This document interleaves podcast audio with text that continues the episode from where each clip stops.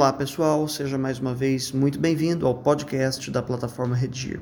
Hoje a gente vai falar sobre o seguinte tema: caminhos para diminuir o tabagismo na sociedade contemporânea. Essa é uma discussão super importante e para ela temos aqui mais uma vez a participação da professora Gislaine Buozzi. Eu sou Gustavo Fechos e hoje a gente vai fazer esse programa aqui em três blocos. No primeiro deles, a gente fala sobre a possibilidade de enfrentamento do tema, construção de argumento, de tese, de repertório sociocultural, para que no segundo bloco a gente aprofunde essa discussão e conheça mais pormenorizadamente as possibilidades de enfrentamento deste tema. No terceiro e último bloco, a gente fala finalmente sobre proposta de intervenção social. Então vamos lá, professora Gislaine, como que a gente pode apresentar o tema, de repente até a partir de alguma informação proveniente ali do texto de apoio. Olá, Gustavo. Olá, equipe da plataforma Redigir. É sempre uma satisfação estar com vocês. Gustavo, para a apresentação desse tema, você tem razão. Eu vou me valer de um dado numérico constante do gráfico de apoio da proposta. Vamos lá então. O tabagismo é considerado pela Organização Mundial da Saúde, OMS, a principal causa de morte evitável em todo o mundo. Estima-se que 40% da população mundial adulta sejam fumantes, o que equivale a 1,3 bilhão de pessoas. É, em diversos outros estudos em que os adolescentes foram contados, estima-se em 2,8 bilhões de pessoas fumantes no mundo. Muito bem, essa já é uma informação de fato com a qual a gente pode apresentar o tema. Agora, com que argumentos a gente pode trabalhar para o desenvolvimento dessa discussão? Entre tantos argumentos possíveis de serem focalizados, levantamos o mau exemplo familiar, o descumprimento das prescrições do ECA, é, por exemplo, a venda de cigarros a adolescentes e crianças é proibida, e o desprezo, ou quem sabe a falta de conhecimento a respeito das consequências do fumo. Há também é, outros é, argumentos, acredito, bastante comuns, motivo porque eu prefiro evitá-los que é a incidência de doenças cardiovasculares, de cânceres, leucemia e ainda numa outra esfera, a impotência e a infertilidade. Acredito que esses argumentos, por serem tão comuns, é, nós devemos nos afastar deles e privilegiarmos esses outros que eu acabei de comentar com você. Beleza. Apesar de que, só um parênteses, não deixa de ser uma hipótese caso o aluno se sinta seguro no desenvolvimento é, desses temas, ele ali desenvolvê-los. Acho realmente que é mais legal a gente ir por um caminho, digamos, mais autoral, menos próximo ali do senso comum. Agora, com respeito à tese, quer dizer, a esse ponto de vista que a gente precisa apresentar no texto e defendê-lo, o que, que a gente pode apresentar aí nessa redação? Gustavo, aquela tese multitemática da qual já falamos em outras situações, ela é aqui bem-vinda. Então vamos lá. Em se tratando de problema sociocomportamental, é necessário priorizar a educação. E é, para desfigurar o caráter genérico dessa tese, nós podemos acrescentar que, muito embora seja uma droga lícita, o cigarro, em especial entre os adolescentes, abre as portas para drogas ilícitas mais pesadas. Outra possibilidade, mais do que investir no combate ao fumo, o Estado e a sociedade devem apoiar quem queira deixar de fumar. É, esse pormenor é muito pouco lembrado. Tá bem, professora. E quanto ao repertório sociocultural, que a propósito não é uma exigência da introdução, apesar de ser muito comum que os alunos mobilizem esse repertório da introdução, fica muito legal, mas convém lembrar aí que é uma possibilidade apenas da introdução e uma obrigação de desenvolver esse repertório em alguma parte do texto. Vejamos. É possível revisitarmos a história. Como várias outras plantas ritualísticas, o tabaco, no início da civilização, não era objeto de consumo de massa, era algo sagrado.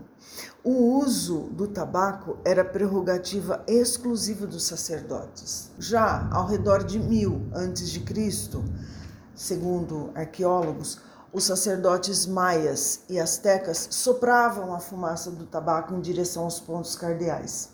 Seu objetivo era entrar em contato com as divindades e fazer-lhes a oferenda do tabaco. Muito bem, então nessa primeira etapa a gente conseguiu apresentar o tema, possibilidade de argumento, ou seja, também a possibilidade de projeto textual que está lá implicado na competência 3, além da apresentação de uma possibilidade de tese e de repertório sociocultural. Passamos agora então ao segundo bloco, no qual a gente vai aprofundar a discussão. Então, esse tema, o que a gente pode pensar aí, professora, para a gente dar embasamento, subsídio ao aluno para esse desenvolvimento? Veja bem, não só a venda de bebidas alcoólicas a menores de idade é proibida, ah, como também a venda de cigarros, narguilés e quaisquer outros aparatos ligados à tabacaria. Aliás, vender, ministrar, quer dizer, dar ou oferecer para a criança experimentar, por exemplo, entregar cigarros a crianças ou adolescentes são condutas proibidas pelo Estatuto da Criança e do Adolescente. Comete crime, então, o comerciante que faz algo dessa natureza. Ah, uma observação é que o estatuto já é em si também uma, um repertório sociocultural, né? Ah, é verdade. O ECA é uma boa lembrança.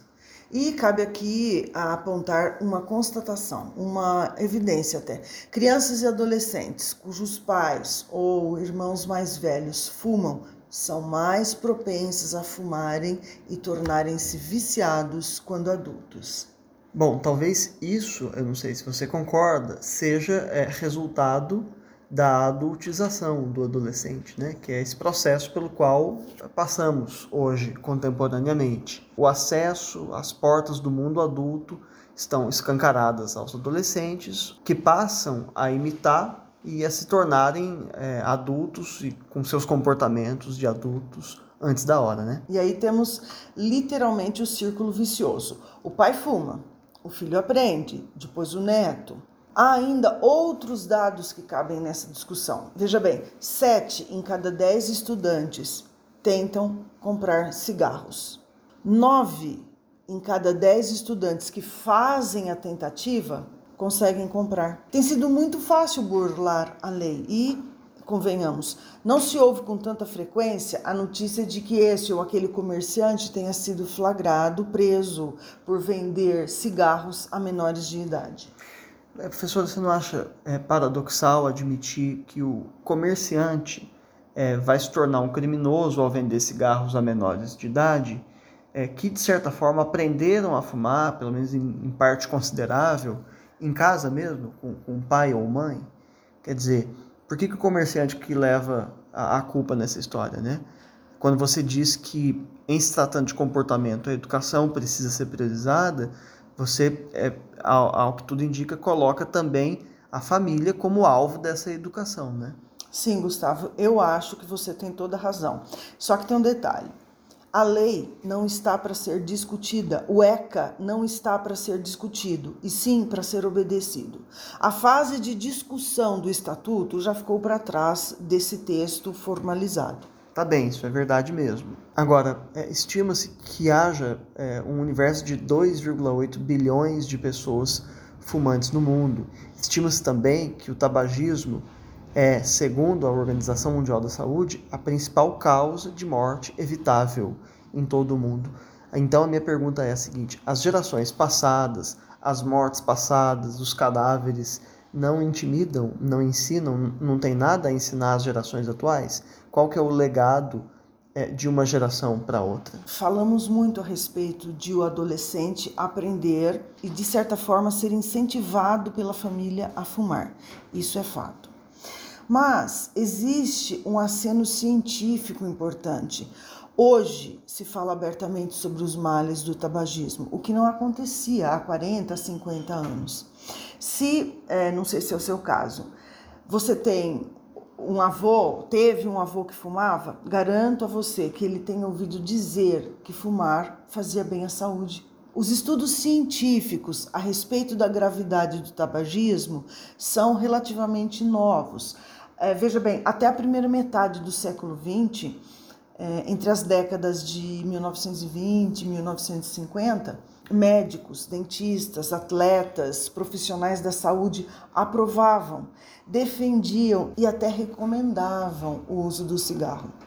É, fumar refresca o hálito, é, fumar faz bem para as cordas vocais. Você não deve se lembrar, mas eram comuns até os anos 2000 propagandas na TV em que artistas, esportistas, é, bonitos, fortes, famosos surgiam fumando.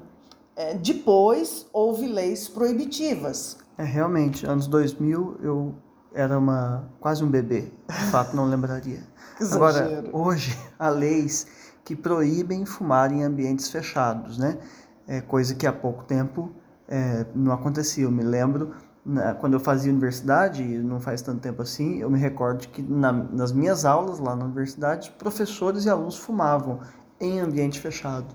E aí eu fui a geração que assistiu a essa dificuldade de é, mudança de hábitos, porque era comum que em ônibus, né, em, em, em lugares fechados e públicos, se é, fumasse assim abertamente. É, isso era cultural, né? Você é, acha então que sobretaxar o tabaco, quer dizer, tornar mais caro e mais pesado o imposto que incide sobre este produto, é uma solução viável para a redução do consumo? Não, não, não, absolutamente não. Em primeiro lugar, porque essa seria uma medida rápida, mas ineficiente e perigosa. Em média, 80% do valor de uma carteira de cigarros, 80% são impostos. Isso simplesmente escancara as portas do contrabando. E veja bem, se falamos da incidência de doenças, por exemplo, câncer de boca, de esôfago, quando consumido o cigarro fabricado segundo as prescrições da Anvisa, imagine você a nocividade dos cigarros vendidos no mercado ilegal. Pois é, dá até saudade daquele cigarrinho de chocolate, né, professora? Não fazia mal para ninguém. Fazia sim, Gustavo. Tanto que saíram de circulação não por acaso. Os cigarrinhos de chocolate, tão ingênuos, segundo é, o seu apontamento, eram verdadeiros incentivos às crianças, por motivos mais do que óbvios.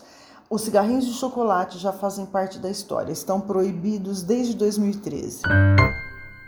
Muito bem, professor. Então, passando ao último bloco, é o momento de a gente conversar sobre propostas de intervenção social. Tendo em vista o problema com o qual a gente está trabalhando, o que, que a gente vai propor aí para resolver essa questão? Vale lembrar sempre que para o Enem é preciso que se apresentem ali na proposta cinco elementos válidos: agente, ação, modo meio, efeito e detalhamento de pelo menos um desses elementos. Então vamos lá, qual a sua proposta?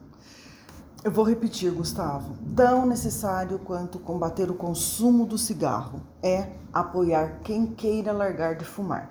Não basta apenas restringir, proibir, punir. É função do Estado, é, propriamente a pasta da saúde, viabilizar políticas de apoio a essas pessoas. Sabemos que o fumante se prejudica a si próprio e as demais pessoas do entorno, os chamados fumantes passivos. Aí então configura-se a questão de saúde pública e não apenas um problema clínico particular do fumante. O profissional da psicoterapia deve ser oferecido pelo SUS às pessoas que pretendem parar de fumar. É possível ainda trazer as prefeituras no polo ativo da intervenção. Cabe às posturas municipais promover a vigilância nos pontos de comércio, a fim de que não sejam vendidos cigarros a menores de idade.